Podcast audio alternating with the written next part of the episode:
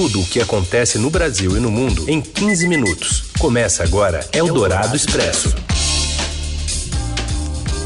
Olá, tudo bem? Bem-vindo, bem-vinda. A gente começa aqui uma nova edição do Eldorado Expresso, noticiário que reúne, traz para perto, privilegia as notícias mais importantes na hora do seu almoço. Tudo em aproximadamente 15 minutos e você ouve a gente primeiro pela Eldorado FM 107,3 e também numa parceria com o Estadão, assim que acabar o programa, vira podcast. Eu sou a Carolina Ercolim, comigo está o Raíssen Abac e esses são os destaques desta terça ainda molhada, dia 11 de fevereiro. Eldorado Expresso. E a terça-feira é dia de limpeza depois do temporal que parou São Paulo ontem. Quatro pessoas morreram em duas cidades do interior paulista. O Ministério da Defesa mantém sob sigilo quem são e quanto recebem de pensão vitalícia as filhas de militares. E ainda mais uma alta no número de mortos pelo coronavírus na China e um estudo que mostra piora no desempenho de Jair Bolsonaro nas redes sociais. Terça-feira que começa então com chuvas fracas em São Paulo, sem pontos de alagamento, mas ainda com muito trabalho de limpeza após as inundações desta segunda. A previsão é de chuvas fracas a moderadas, sem riscos de temporais. A CET, que é a Companhia de Engenharia de Tráfego aqui da capital, suspendeu o rodízio de veículos pelo segundo dia seguido. E bombeiros encontraram hoje em Botucatu, no interior de São Paulo, os corpos de duas mulheres que podem ser as que estavam em um carro arrastado por um rio. Outros dois motoristas morreram em crateras que se abrigaram em duas estradas, também em Botucatu e na cidade de Júlio de Mesquita, na região de Bauru. E após os alagamentos de ontem, a CEAGESP, Central de Abastecimento de Hortifrutis, na Vila Leopoldina, na zona oeste de São Paulo, amanheceu sem energia elétrica nesta terça. O entreposto continua fechado e os funcionários fazem a limpeza do local desde a noite de ontem. Todos os produtos estão sendo descartados. O risco de desabastecimento pode causar aumentos de preços, segundo a editora do broadcast político aqui do Estadão. A Silvia Araújo explica, ela é colunista da Rádio Dourado também, explica que a inflação em São Paulo deve sofrer alta puxada pelo preço das hortaliças. É, em São Paulo, você pega muito ali na questão da inflação dos alimentos, principalmente por todo uh, essa, uh, esses efeitos da chuva, principalmente na CEAGESP. Então, ali você vai ter uma pressão de inflação uh, para as hortaliças. Então, daqui a pouco você vai observar na feira, no supermercado, o preço dessas hortaliças subindo, a demanda continua então isso acaba gerando um pouco de pressão é, nos preços. Desde 2015, a prefeitura deixou de gastar quase 3 bilhões de reais em obras anticheias em São Paulo. reportagem do Estadão traz o destaque das administrações de Fernando Haddad do PT, João Dória e Bruno Covas do PSDB. Planejaram gastar cerca de 3 bilhões e 800 milhões de reais em intervenções, mas investiram apenas 1 bilhão e 100 milhões de reais. A chuva também causa transtornos no Rio de Janeiro desde ontem. A cidade segue em estágio de atenção, com previsão de mais chuva e moderada forte ao longo de toda a terça-feira. E no interior, o rio Tietê transbordou toda a água que inundou a capital paulista. Quem atualiza é o repórter José Maria Tomazella.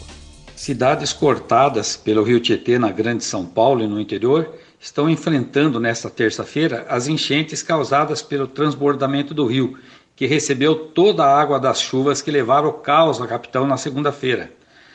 O grande volume de água obrigou a abertura das comportas das barragens do Rasgão, Pirapora do Bom Jesus e Porto Góis, que ficam no Rio Tietê, até por razões de segurança.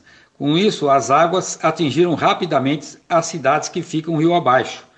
São pelo menos seis as cidades afetadas. Em Pirapora do Bom Jesus, inclusive, há cerca de 100 desabrigados que estão sendo atendidos em uma escola.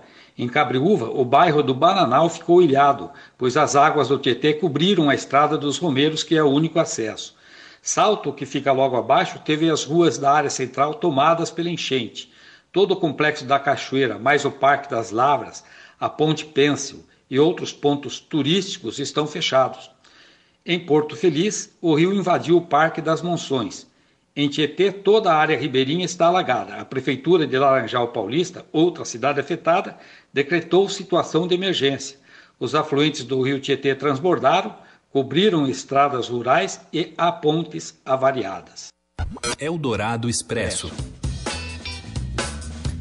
E a gente vai até Brasília. O Congresso se articula para derrubar vetos de Bolsonaro e assumir controle do orçamento. Fala, Daniel Vetterman. Olá, Heisen. Olá, Carol. O Congresso Nacional vai analisar amanhã os vetos do presidente Jair Bolsonaro a um projeto que obriga o governo a pagar todas as emendas parlamentares indicadas neste ano.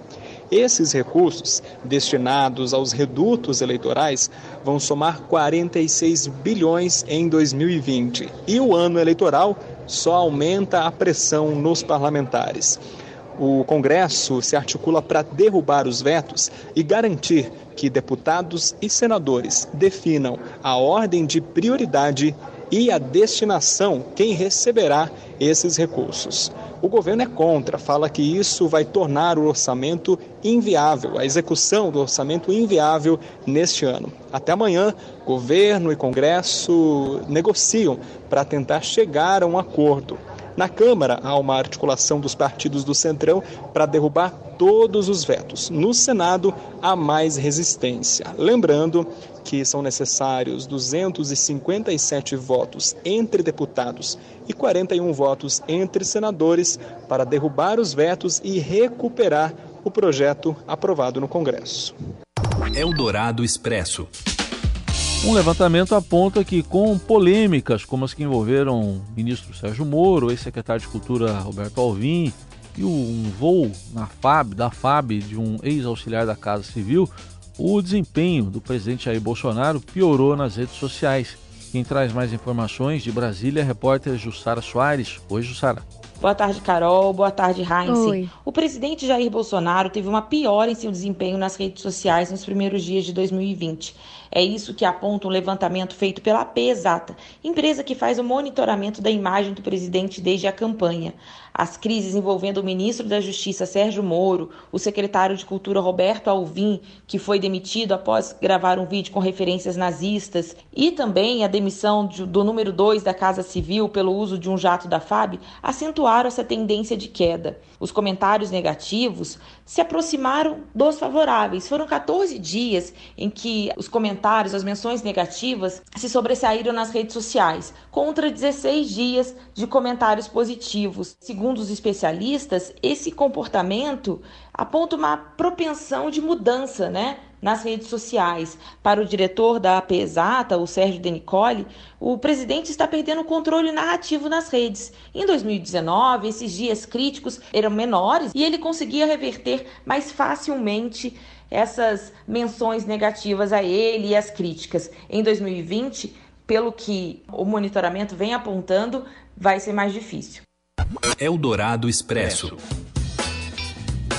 O número de mortos pelo coronavírus na China chega a 1.018 e o país tem mais de 43 mil infectados. Os dados estão no último balanço da Organização Mundial da Saúde nesta terça-feira. O relatório aponta que a China concentra 99% dos casos registrados da doença em todo o mundo e no Brasil são sete os casos suspeitos e nenhum confirmado.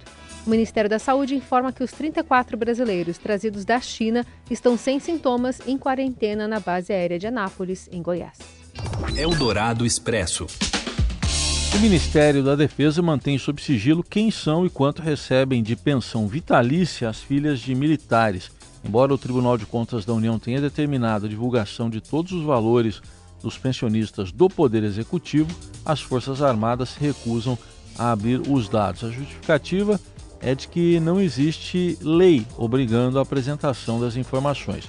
O Estadão já mostrou recentemente que o Legislativo paga pensão para 194 filhas solteiras de ex-parlamentares e ex-servidores do Congresso, ao custo de 30 milhões de reais. Eldorado Expresso. O temporal de ontem em São Paulo atrasou a preparação do Corinthians para um jogo decisivo pela Libertadores. Acompanhe o comentário de Robson Morelli. Olá, amigos! Hoje eu quero falar desse compromisso que o Corinthians tem contra o Guarani de Assunção pela Libertadores. Ai, ai, ai, é jogo difícil, é jogo classificatório. Esse jogo é amanhã, lá no estádio do Corinthians, em Itaquera. O Corinthians se preparou a semana toda, desde que perdeu semana passada para o mesmo Guarani lá em Assunção. O Corinthians vem pensando nessa partida e vem é, idealizando formas de jogar, formas de ganhar deste Guarani, que não é um time fácil não. O Corinthians ainda não fez gols neste Guarani perdeu as duas partidas em 2015 e a da semana passada perdeu por 1 a 0. Esse resultado obriga o Corinthians a fazer no mínimo, no mínimo, o mesmo placar para levar a decisão para os pênaltis é, ou ganhar por diferença é, de dois gols para se classificar mais facilmente e aí não ter as cobranças de pênaltis. Se o time do Paraguai, se o Guarani fizer um gol, o Corinthians vai ter que fazer três e aí vai ser muito difícil dado é, o que o Corinthians já mostrou até agora. Se passar, o Corinthians vai para a próxima etapa é, da Libertadores. O técnico Thiago Nunes sabe o tamanho dessa partida, sabe a responsabilidade que tem, sabe que se ficar fora vai carregar essa eliminação a temporada toda. É, aguarda o Pedrinho para ver como é que ele monta este Corinthians. E hoje, hoje tem um outro brasileiro que decide a sua vaga 19 15. O Internacional recebe a Universidade do Chile. É isso, gente. Falei. Um abraço a todos. Valeu. Eldorado Expresso. And the Oscar goes to Parasite. Uma curiosidade sobre Parasita, no né? primeiro longa não falado em inglês a ganhar o prêmio de melhor filme, é a analogia com o fluxo da água.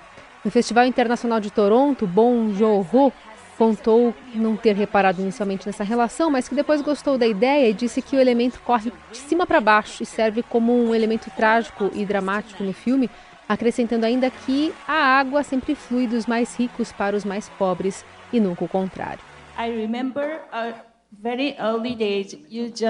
Uma apresentação da academia no domingo, Bong pediu ajuda a uma tradutora para responder como ele se tornou um diretor com quatro estatuetas em 2020. Parasite Bong Joon-ho. Congratulations. Thank you. How do you become great storyteller? Best director e ele respondeu que sempre foi um cara estranho, que sempre teve a sorte de contar com grandes nomes da equipe e terminou dizendo que ainda não acreditava que tinha ganhado um Oscar. 한진원 공동작가나 배우들 뭐다 평소 하던 대로 했던 것뿐인데 이런 놀라운 결과가 Ele que é fã de Glauber Rocha apontou o cinema latino-americano como uma fonte de influência do seu trabalho desde os tempos da faculdade e dos cineclubes em Seul. Em 2017, admitiu curiosidades sobre a comunidade coreana em São Paulo e disse também ser fascinado pela estética dos desfiles das escolas de samba no Rio de Janeiro. Até ele expressando essa emoção ao falar sobre ganhar o, o Oscar de melhor filme. Ele que não estava acreditando, fala muito em coreano, mas nessa partinha aí falou em inglês também. E assim a gente termina a edição de hoje do Eldorado Expresso. Amanhã tem mais, sempre reunindo as informações no meio do seu dia, disponível em qualquer plataforma de áudio ao longo de todo o dia e quando você quiser também consultar os antigos. Valeu, boa terça para todo mundo. Até. Você ouviu Eldorado Expresso tudo o que acontece no Brasil e no mundo em 15 minutos.